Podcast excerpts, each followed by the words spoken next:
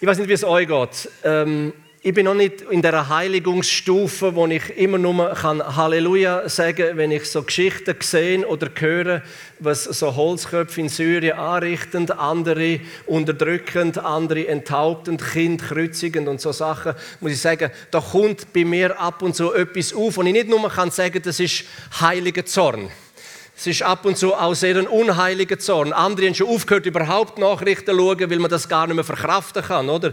Und dort unten hat es Leute, die sind einfach die sind einfach äh, äh, kollektiv traumatisiert, was zur Folge hat, dass sich zum Teil Millionen drauf und dran am Abwenden sind vom Islam und sich neu ausrichten. Wir haben Volksvertreter von der Kurden gesagt, auf der türkischen Seite wie auf der, auf der syrischen Seite, haben wir gesagt, weißt, das, was uns angetan worden ist von unseren Glaubensbrüdern, ist so schlimm, äh, dass wir eigentlich innerlich abgeschlossen haben. Und wir sind drauf und dran, uns neu auszurichten und neue Identität zu finden, auch was der Glauben angeht. Sag du mir, was wir glauben sollen. Sie wissen, ich bin Christ, sie fragen, sag du mir, was wir glauben sollen. Und das ist der Punkt, wo ich muss sagen, das ist so ein göttlicher Moment, oder? wo das Fenster vom Himmel offen ist und jetzt gilt es da mit dem Wort Gottes reinzukommen, Teams abzuschicken, zu beten, damit sie wirklich die Begegnung mit Jesus haben. Wir dürfen sagen, schau, in unserem Wort, in unserem heiligen Buch steht, jeder Mann, egal in welcher Kultur, egal in welcher Religion, wo Gott von ganzem Herzen sucht, von dem lässt er sich finden. Und das gilt übrigens auch für Christen, die schon wiedergeboren sind. Er lässt sich immer und immer wieder finden, wenn wir ihn von ganzem Herzen suchen. Ich habe aber Jesus gefragt, wie ist denn das mit dir? Ich meine, ich werde, absolut, ich werde häufig sehr sauer ab, ab dem, was passiert. Aber wie bist denn du eigentlich auch zornig? Und wenn man so durchs Wort Gottes durchgeht, fällt auf, dass ja Gott, auch Gott wird zornig. Über 200 Mal steht, und Gott wurde zornig. Grundsätzlich und nicht über uns, über uns Menschen, aber über Ungerechtigkeiten, wo zum Himmel schreien. Ja, klar, wir können auch so blöd tun, bis er, bis er zornig wird, das wissen wir auch. Wie jeder Normalvater kann zornig werden. Aber dann bin ich auf eine Bibelstelle gestoßen, so im Psalm 18, wo Gott zornig geworden ist aufgrund von einer Ungerechtigkeit, die zum Himmel gerufen hat. Da ist die Geschichte vom König David. Er ist zum König gesalbt gesehen, aber noch nicht zum König eingesetzt. Und Saul mit seinen paar hundert Mannen hat dem David und seinen Mannen will er gar ausmachen. Und unter Todesgefahr und unter Angst flüchtet David in die Wüste und von der Wüste in, die, in, die, äh, in das äh, Tal Engedi und dort verschlauft er sich in diesen Höhlen Tränen und dann, wenn es ums Leben und Tod geht, dann fährst du an, richtig an beten. Hm? Ist auch schon passiert, als Christ bettest, weil man als Christ halt einfach, jeder anständige Christ betet, das weißt du. Aber wie viel Mal ist dir schon aufgefallen, man betet etwas aus dem Kopf aus, einfach weil man anständig betet. Aber wenn es um Leben und Tod geht, dann fährst du aber richtig an beten. Dann fährst du an rufen. Und wenn die Türfallen auf und ab geht und der Tod zur Tür reinkommen will, in dein Zimmer reinkommen will, dann fährst du sehr unanständig anfangen. Dann fährst du zum Himmel anfangen schreien. Und heute möchte ich über das unanständige Gebet reden. Unanständigkeit mit nicht mehr hinten anstehen zu tun, sondern wirklich von Herzen beten und rufen, wie es der David gemacht hat. Und David hat das Richtige tun, ist auf die Knie gegangen. Wir lesen im Psalm 18, Vers 7. Da wurde mir Angst, sagt David. Und in meiner Angst rief ich, rief ich den Herrn an. Und jetzt tut er nicht nur beten. Es heißt, und ich schrie zu meinem Gott. Er hörte in seinem Tempel meine Stimme. Mein Schreien vor ihm drang zu seinen Ohren. Wenn du wissen willst, ob das Gebet im Himmel ankommt, dann musst du einfach mal eine Runde brüllen, schreien und rufen. Natürlich versteht Gott unsere Gedanken. Er hört unsere Gedanken. Aber es ist für uns eine Hilfe, zum Wissen, wenn ich laut genug brülle, dann hat er mich gehört in seinem heiligen Tempel. Und dann gibt es eine Reaktion, Vers 8. Die Erde bebte und er, er zitterte. Die Grundfesten der Berge wurden erschüttert und bebten, weil er zornig war. Halleluja. Rauch stieg aus von seiner Nase. Jetzt wird es dramatisch.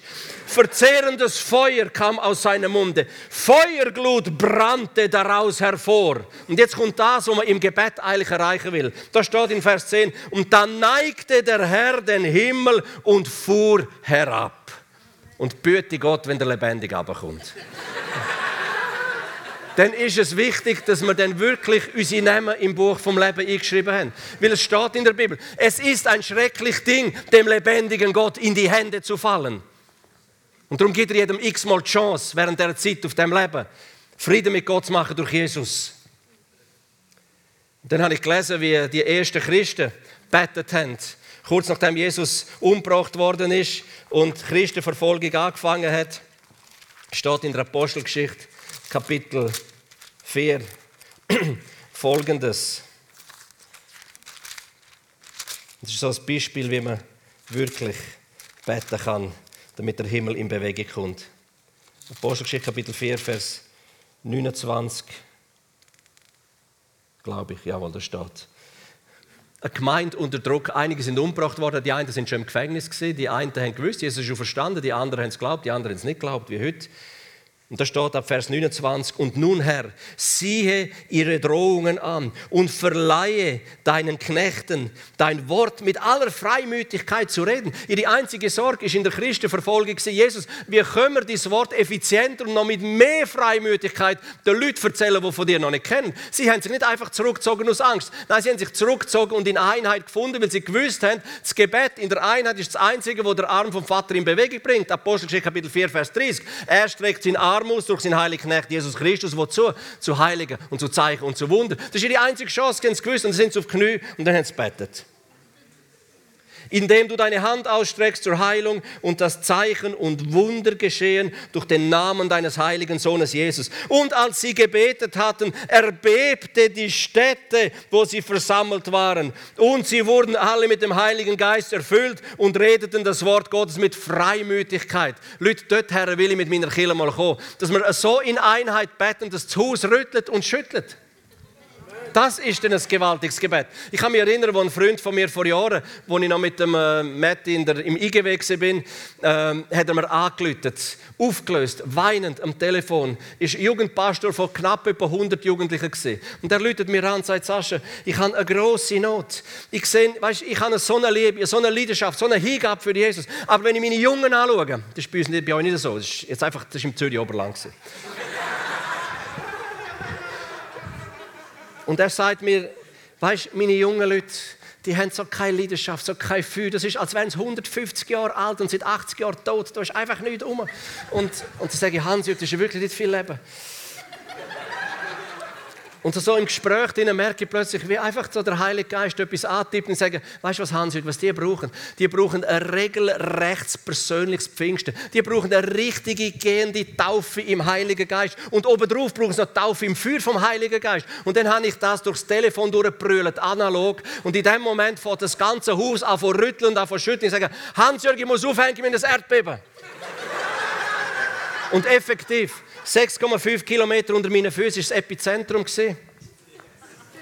Und ich glaube jetzt nicht, dass ich so wichtig bin, dass es Gott wegen mir schütteln lässt. Aber was ich glaube von ganzem Herzen, wenn wir, wo Menschen sind, wo Jesus in uns wohnt und lebt, wenn wir in die Welt raus wieder die Wahrheiten vom Wort Gottes rausbrüllen, dann gibt es immer Erschütterungen, dann gibt es immer Bewegungen im Himmel und dort unten auf der Erde. Und das ist das, was mir so gefällt. Das Wort Gottes hat so eine gewaltige Kraft. Was heißt in Jeremia? Es ist ein Hammer, der Felsen zerhaut. Es ist ein verzehrendes Feuer. Es ist etwas, was in meinem Herzen geglaubt wird und mit dem Munde proklamiert wird und es geht aus und tut so, was es berufen ist und kommt nicht leer zurück, sondern sondern tut eben, zu was es berufen ist. Und das finde ich so genial. Und dann denke ich, dass es nicht zu lang wird, muss ich meine Notizen führen.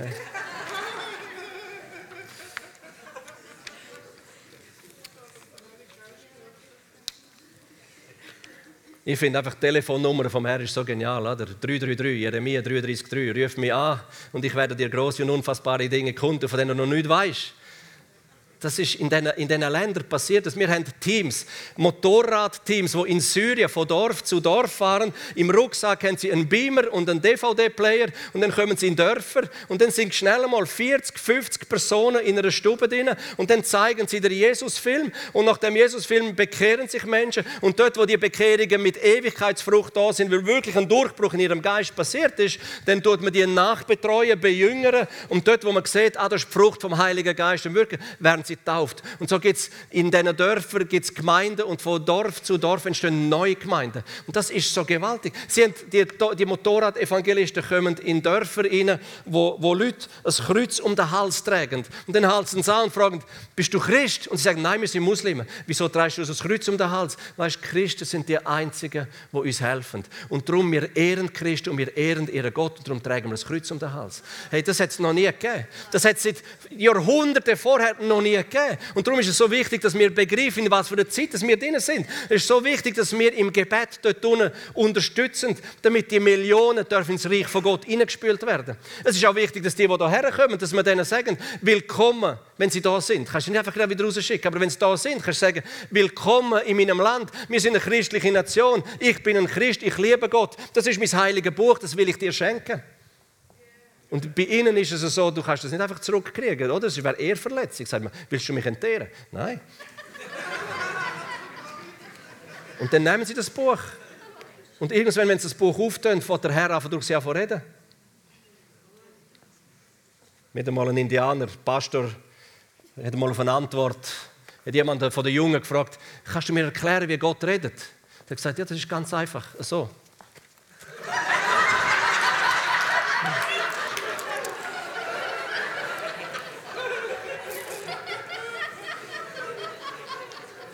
So einfach ist es. Ich finde es so fantastisch, was, was Gott da tun am tun ist in diesen, in diesen Ländern, wo, wo so große Not ist. Wir hören in den Medien einfach die eine Seite von der Medaille.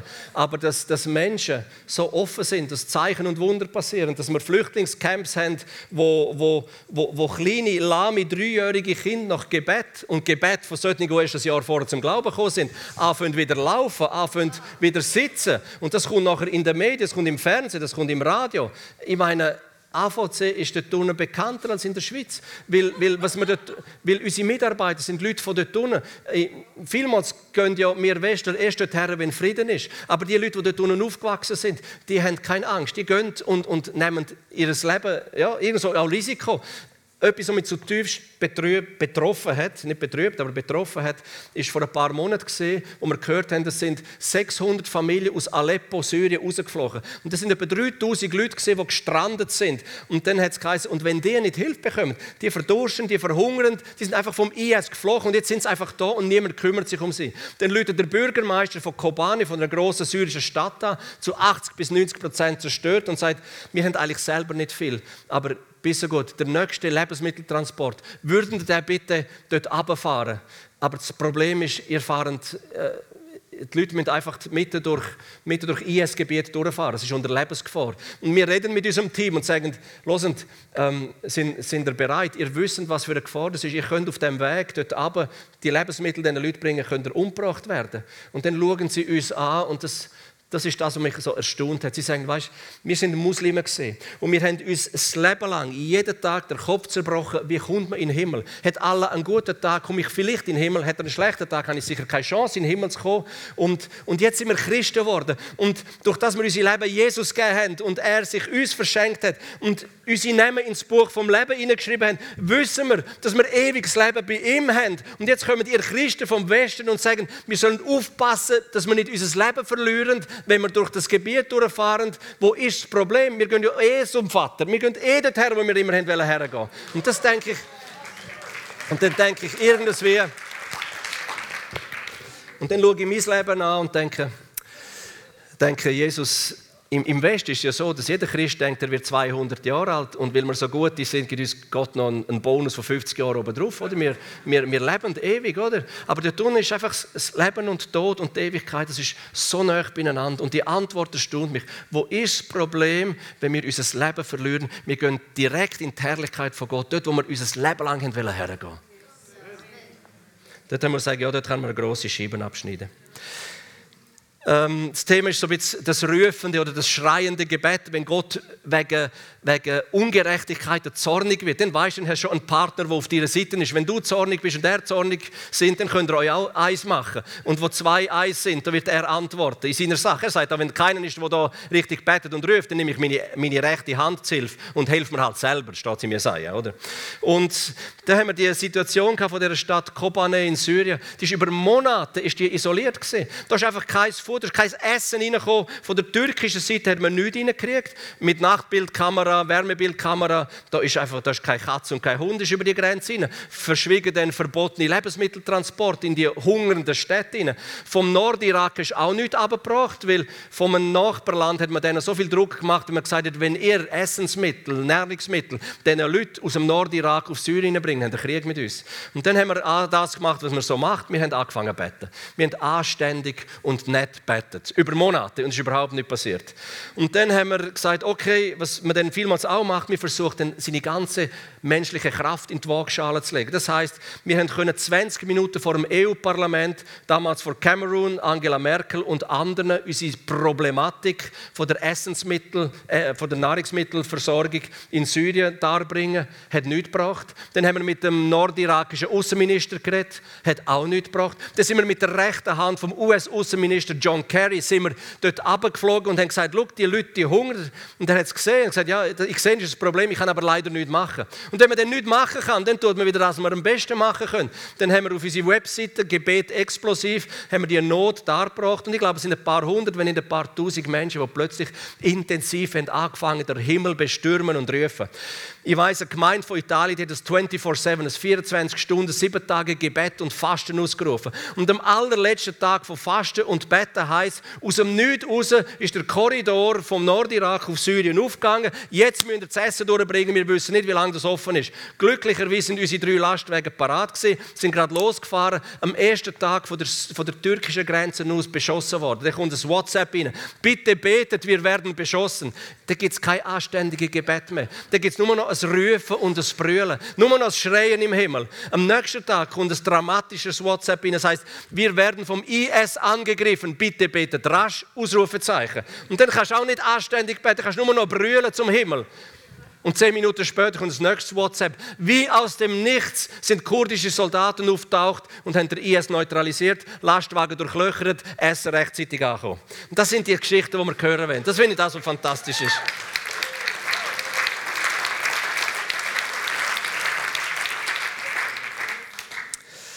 Ja, es gibt noch so viel zu erzählen, aber was soll's.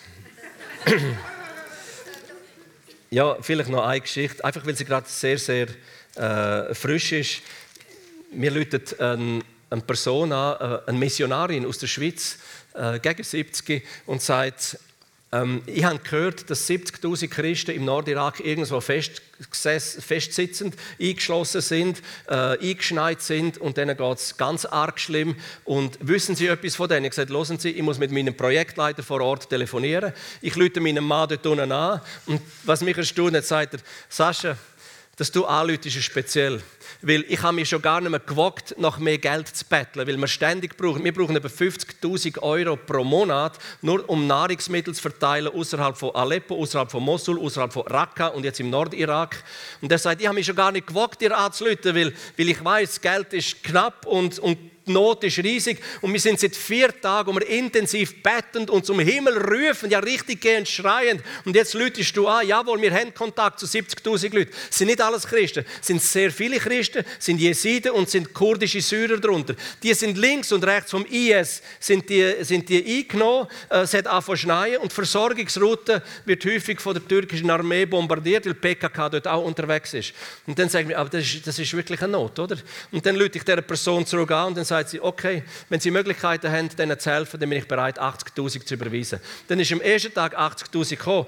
Zwei Tage später läutet ein Pastor aus dem IGW und sagt, nicht du, äh, ein anderer und sagt, hey, wir haben gerade auf dem Missionskonto 35.000 Franken übrig. Kannst, hast du ein Projekt, das du einsetzen kannst? Zwei Tage später läutet eine Privatperson aus dem Wallis an und sagt, ich habe auf dem Herzen in Nordirak Geld zu investieren, 25.000 Franken. Hey, innerhalb von wenigen Tagen sind 140.000 Franken angekommen. Mit diesen 140.000 Franken haben wir 2.000 Petrolöfen gekauft. 2.000 Familien haben jetzt warm, mit Decken, mit Essen und so. Ein paar Tage später ist mit einem kleinen Lastwagen auf Schleichwegen für 8000 Euro mit Milchpulver äh, dort in diesen Flüchtlingscamps angekommen. Die haben 1200 Kinder unter zweijährig. Und wie gesagt, die einzigen, ist nicht zum uns rauszuheben, aber zur Zeit sind wir die Einzigen, die denen Essen bringen können. Aber jetzt stell dir vor, es sind Christen, die ihnen Essen bringen, es sind Christen, die ihnen helfen zu überleben. Wie groß ist die Chance, dass du ihnen das von Jesus erzählen? Die ist 500 Prozent groß. Jetzt möchte ich noch kurz etwas vorlesen. Eine kurze Geschichte von, von Jesus, die ihr alle kennt. Jesus im Tempel, Tempelreinigung. Einfach, dass ihr sehen, wie das mit dem Heiligen Zorn funktioniert. Da steht Johannes Kapitel 2 ab Vers 13. Und das Pessach der Juden war nahe und Jesus zog hinauf nach Jerusalem und er fand im Tempel die Verkäufer von Rindern und Schafen und Tauben und die Wechsel, die da saßen. Und er machte eine Geißel aus Stricken und trieb sie alle zum Tempel hinaus, samt ihren Schafen und Rindern und den Wechseln und schüttete das Geld von den Tischen und stieß die Tische um. Mein Urgroßvater hat früher eine Geisel gemacht. Ich wohne in Engadin, Chalander Mart ist ein heidnischer Brauch. Wir verjagen die Wintergeister. Und, und für das hat es so Geiseln gebraucht. So eine 1A-Geisel, der hat etwa drei Wochen einer geschafft. Die Zeit hat Jesus nicht gehabt. Aber ich denke, Jesus hat sich die ganze Sache in dem Tempel mal angeschaut und hat er angefangen, so eine Peitsche zu stricken. Eine halbe Stunde, vielleicht eine Stunde, sicher so lange, bis sein Zorn heilig und kanalisiert war. Und wo das passiert ist, treibt er das Zeugs und die Leute zum Tempel raus und sagt, machen aus dem Haus von meinem Daddy kein Kaufhaus. Und auf das, was ich eigentlich raus will, ist die Reaktion der Jünger. Die Jünger haben ja Jesus beobachtet, was er gemacht hat. Vieles war einfach neu und vieles war einfach too much für die Jungs. Aber sie schauen dem Jesus zu und stüpfen einander an. Und dann heißt es, der Eifer um dein Haus hat mich verzehrt, hat Jesus gesagt. In anderen Übersetzungen heißt es, wo die Jünger zueinander gesagt haben, hey, schau mal das Feuer, das er hat für die Sache von Gott. Schau mal das Feuer, das er hat für die Sache von Gott. Und das ist das, was ich mich selber immer wieder frage, Sascha, für was hast du Feuer? Hast du Feuer für die Sache von Gott? Ist Priorität Jesus Nummer eins, zwei und Nummer drei? Ist Priorität wirklich das Reich Gottes bauen? Ist Priorität, ich stehe am Morgen auf und sage, Jesus, da bin ich, kannst mich schicken und brauchen, wo ich will. Spielt keine Rolle, ob ich jetzt ein Vollzeiter bin oder ob ich am Morgen ins Büro muss. Du bist ein Gesandter Jesu Christi, du bist ein Jünger, eine Jüngerin von Jesus. Die Frage ist, brennt mein Herz für die richtige Sache von Gott? Dein Eifer der Eifer um dein Haus hat mich verzehrt. Hast du das auch schon gespürt, wenn dein Herz so richtig verzehrt wird für die Sache von Gott, und du denkst, nein, das gibt es ja nicht, die, die Sauerei, die da passiert. Also mein Herz verzehrt, wenn wir zum Beispiel in Griechenland dran sind. Und da weiss ich, die, die Leute, die jetzt übrig kommen von der türkischen Insel, die kommen auf Lesbos und auf Kos, dort werden sie registriert, dann schickt man sie aufs Festland mit den Fähren, ab und zu kommen tausende Leute von den Fähren raus. Und wenn sie mal dann dort auf dem Festland angekommen sind, bis sie eine Wohnung beziehen können oder so in ein Hotel hineingehen können, dann sind sie zum Teil drei, vier Tage, wo sie schutzlos sind. Und gerade Mütter mit kleinen Kind oder Kind sind freiwillig für Menschenhändler und für Pädophile.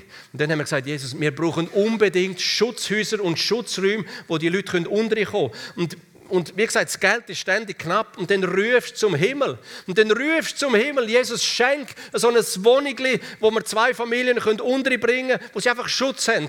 Und dann passiert der Wohnungsbrand, gerade zwei Straßen weiter denen, von unserem Center. 19.000 Franken schmilzen aber auf 6.000. Dann haben wir die Wohnung gekauft, jetzt haben wir sie umgebaut, oder sind sie dran umbauen. Das können zwei Familien mit Kleinkindern dort rein. Wir sind gleichzeitig für 155.000 Franken sind wir ein äh, Kinderheim, ein Zweifamilienhaus am Posten das Vollweise, Flüchtlingsvollweise bis zwölf. Ich kann etwa 20 Kinder aufnehmen und die wenn wir einfach dort einen Schutz bieten, bevor sie in die pädophilen Kreise hineinkommen und missbraucht werden, was täglich passiert und täglich Kinder verschwinden dort unten. Und das ist das, was zum Himmel schreit. Da verzehrt es mein Feuer, mein Feuer, da verzehrt das Feuer, mein Herz. Ich habe mir äh, überlegt, was, was wäre das, wenn in jeder Kirche, egal in welcher Denomination in der Schweiz, jeder einzelne Christ so ein lebendiger, feuriger Baustein wäre. Ich habe eine Studie gelesen, kürzlich, ist eine Wirtschaftsstudie, eine Gallup-Studie aus Deutschland. Und ich bin so in verschiedenen Gemeinden unterwegs und ich denke, ja, für viele Gemeinden könnte die Studie quasi eins zu eins übernehmen. Vielleicht nicht in eurer Gemeinde, Denke ich nicht, ihr sind da prozentual ein bisschen besser aufgestellt. Aber da heißt zum Beispiel, nach der Studie, die man unter 1500 Leuten gemacht hat, heißt es, dass etwa 16 Prozent der Mitarbeiter in einer Firma, in einer säkularen, weltlichen Firma, die sind bereit, mit hoher emotionaler Bindung sich freiwillig für die Firma einzusetzen. 16 Prozent. 67 Prozent heißt es, nach der Studie, machen Dienst nach Vorschrift, sind Mitläufer mit geringer emotionaler Bindung. Und 17 Prozent haben innerlich schon gekündigt in der Firma. Wenn man das abbricht auf zehn Personen, wo in einem Ruderboot sitzen, dann sind das zwei Personen, wo wir wild rudern, bis sie in der Burnout-Klinik im Unterengadin in Susch ankommen, bis der Schweiß ihnen links und runter läuft. Fünf sitzen im Boot drin und klatschen und sagen, super, dass ihr so bügelnd, machen nur weiter. Keine Rücksicht auf Verlust. Und hinten dran im Heck hocken zwei Personen, die aus irgendeinem Grund verletzt und enttäuscht sind und mit dem Bohrer ein Loch ins Heck machen, nur den Kahn versenken wollen. Und dann denke ich, ich bin vor 30 Jahren zum Glauben gekommen. Ich bin seit 20 Jahren in der Mission und seit 15 Jahren leite ich eine Kirche.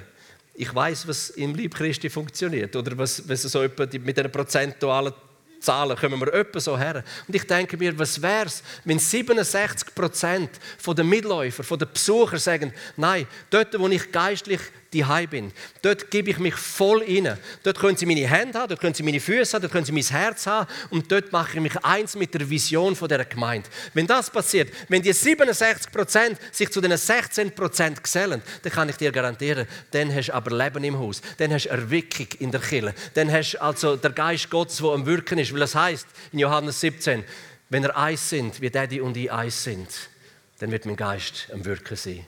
Viermal sagt Jesus, wenn er eins sind, wie Daddy und ich eins sind, dann wird die Welt erkennen, zweimal verheißt es, dann wird die Welt erkennen, du hast den Sohn gesandt. Dann ist er weg. Dann laufen die Leute hier rein und auf der Türschwelle kommen sie zu Jesus. Sie haben das einmal in Rumänien erlebt, wo so ein Bauarbeiter antüselt, betrunken, im Lobpreis kommt er bis zur Schwelle her und da stockt er und fährt an von weinen, geht auf Knie und gibt sein Leben Jesus. Einfach weil die Gegenwart von Jesus so stark ist. Das ist das, was wir haben wollen. Und nicht weniger als das an das. Halleluja. Ich schließe mit einem Zeugnis, wo euch einfach beweisen soll, dass ab und zu brüllen und rufen und schreien bis es zu den Ohren vom Vater in den Tempel kommt, dass es wirklich effizient ist. Ich bin nicht einer, der wirklich sehr viel betet, aber ich bin einer, der effizient betet. Wenn ich noch lerne viel beten, dann wird es noch viel besser. Aber ich bin vor ein paar Monaten daheim und äh, eine Frau läutet an, die so sporadisch in die Gemeinde kommt und sie weint dem Telefon und sagt, es ist etwas ganz Schreckliches passiert. Du weißt, ich und mein Mann, wir stehen in der Scheidung, wir haben vier Kinder und der dritte Älteste, der hat das einfach nicht mehr gepackt. Es ist ein Wochenende bei der Großmutter und der Zerriss in unserer Familie, der hebt das emotional nicht mehr aus. Und was macht er? Er geht ins Badzimmer und aus dem Spiegelschrank raus nimmt er eine Flasche Nagellackentferner und er trinkt die. Sein Körper kollabiert, geht am Boden, hört auf Schnaufen. Sie rennen rein, fangen an von wiederbeleben. Träger kommt, bringt ihn ins Kantonsspital auf Chur raus. Und nachher telefoniert die Mutter mit den Ärzten und die Ärzte sagen, schauen, euer Kind, das Leben von eurem Kind, das hängt an einem kleinen, feinen Fädeli. Vielleicht stirbt euer Sohn, vielleicht überlebt er. Wenn er die nächsten sechs Stunden überlebt, dann hat er große Chancen, dass er durchkommt. Aber wir können ihnen überhaupt gar nichts garantieren. Leben oder Tod ist beides etwa gleich möglich. Und dann weint sie und schreit an dem Telefon. Und ich von innerlich von bewegt, weil die ganze Familie kennen, von innerlich von mitweinen, mitfühlen und, und sagen, Jesus, Unsere Berufung ist doch im Missionsbefehl, geht hin und verkündigt, das Reich der Himmel ist nahe herbeigekommen. Die Kranken machen sie gesund, die Aussätzigen rein, die Belasteten frei. Ist jemand zu früh gestorben, holen zurück ins Leben. Eigentlich alle Werkzeuge fürs übernatürliche Wirken hast du uns anvertraut. Aber jetzt bin ich schlicht da überfordert. Ich weiß nicht, was sagen und was tun, Jesus. Dann sagt mir Jesus, erinnere dich, er ist jetzt zwölf. Was ist passiert, als er neun Jahre alt war? Sage ich ja, als er neun Jahre alt war, hat er sein Leben dir gegeben. Da bin ich ja sogar noch selber dabei gewesen. Und da sagt Jesus, jawohl. Und was steht in Markus Kapitel 16? Markus Kapitel 16 steht, und die Gläubigen, sie werden giftige Schlangen aufheben und es wird ihnen nichts tun. Sie werden tödliches Gift trinken und es wird ihnen nichts tun. Da sage ich ihnen, weißt du was, jetzt haben wir gerade das Pfand von Gott in die Hand gekriegt. Wir glauben jetzt nach Markus 11 in unserem Herzen wir proklamieren mit unserem Mund, dass Jesus Christus in ihrem Leben behalten wird, weil er ist ein Gläubiger, ein wiedergeborener Junge, zwölfjähriger Bub und Jesus wohnt in ihm drinnen und jetzt haben wir die Verheißung, er darf tödliches Gift trinken und es wird ihm nichts antun. Und jetzt werden wir zehn Minuten oder eine Viertelstunde in den Himmel aufbrüllen, bis wir Frieden auf dem Herzen haben. Und nach einer Viertelstunde, so knapp, ist der Frieden gekommen und nach sieben Stunden ist die erlösende Antwort gekommen. Der Bub hat überlebt, ist über den Berg und eine Woche später ist wieder in der Schule gewesen. Und ich glaube, das ist das, was passiert, wenn wir so richtig vom Herzen raus anfangen brüllen und rufen. Egal in welcher Situation du bist, es gibt nicht etwas, wo Gott für Gott zu schwierig wäre, zu kompliziert, zu, zu festgefahren, zu tödlich. Nein, gibt es einfach nicht. Aber es gibt Effizienzgebet, es gibt Uneffizienzgebet. Effizient ist in den Himmel aufbrüllen, bis seine Ohren hören, bis er in Bewegung kommt und bis der Himmel sich neigt und Vater abkommt. Und jetzt möchte ich, dass ich kurz die Leute einfach die Augen schließen, die Herzen auftun. Und jetzt beten wir miteinander. Und Vater im Himmel, ich wünsche mir so sehr, ob jetzt das in dieser Gemeinde der Fall ist oder nicht, ich, ich weiß es nicht. Aber ich weiß, im Lieb Christi in der westlichen Welt ist es zu häufig so, dass viele Christen einfach Besucher sind und Mitläufer. Ich komme am Sonntag, passen mir oder passen mir nicht. Aber eigentlich bleibe ich schön auf Distanz, dass man nicht den Ärmel nimmt oder ich nicht einen Job in der Kirche bekomme oder muss richtig mitmachen. Und Vater, um das soll es nicht gehen. Vater, wir beten in Jesu Namen, dass die 67% Mitläufer, vielleicht sind es nur 50% vielleicht sind es nur 30% Besucher, dass der Besucherstatus im Herzen aufhört, dass es eine Entscheidung gibt und sagt, nein, ich will ein lebendiger Baustein für den lebendigen Gott sein und ich gebe mich mit Hut und Haar in eine Kirche hinein, ich mache mich eins mit der Vision von dieser Gemeinde und mit dieser Gemeinde werde ich erleben, dass Erweckung passiert, weil wir nachher der Hauptharst sind. Wir haben nachher 80 Prozent wiedergeborene, lebendige, feurige Bausteine sind. Und miteinander machen wir das, was Jesus uns aufgetragen hat. Und Vater, ich danke dir, Jesus, wenn das passiert, wenn der Großteil von der Kirche zusammenkommt und arbeitet, dann wird der Himmel so offen sein, dass seine Engel auf und absteigen, dass Zeichen und Wunder am Laufmeter passieren, bis es in der Zeitung kommt, bis im Fernsehen kommt, bis im Radio Argovia kommt, egal wo, Jesus. Und ich danke dir, Jesus, dass das unsere Berufung ist. Und Herr, wir wollen sagen, wir ein Teil von einer lebendigen Gemeinschaft sein. Und ich danke dir, Jesus, dass wir jetzt dürfen sagen, jawohl, ich lege jeglichen Besucherstatus ab. Ich bin kein Besucher. Ich gehöre als lebendiger Baustein zu einer lebendigen Kirche. Ich gebe mit Hut und Haar rein. Ich mache mich eins mit der Leiterschaft. Ich stelle mich da drin und ich mache das, was mir aufgetragen wird und miteinander bauen wir Reich Gottes, nehmen das Land ein, wo brach liegt und wo Gott uns geben will. In Jesu Namen. Amen und Amen und Amen.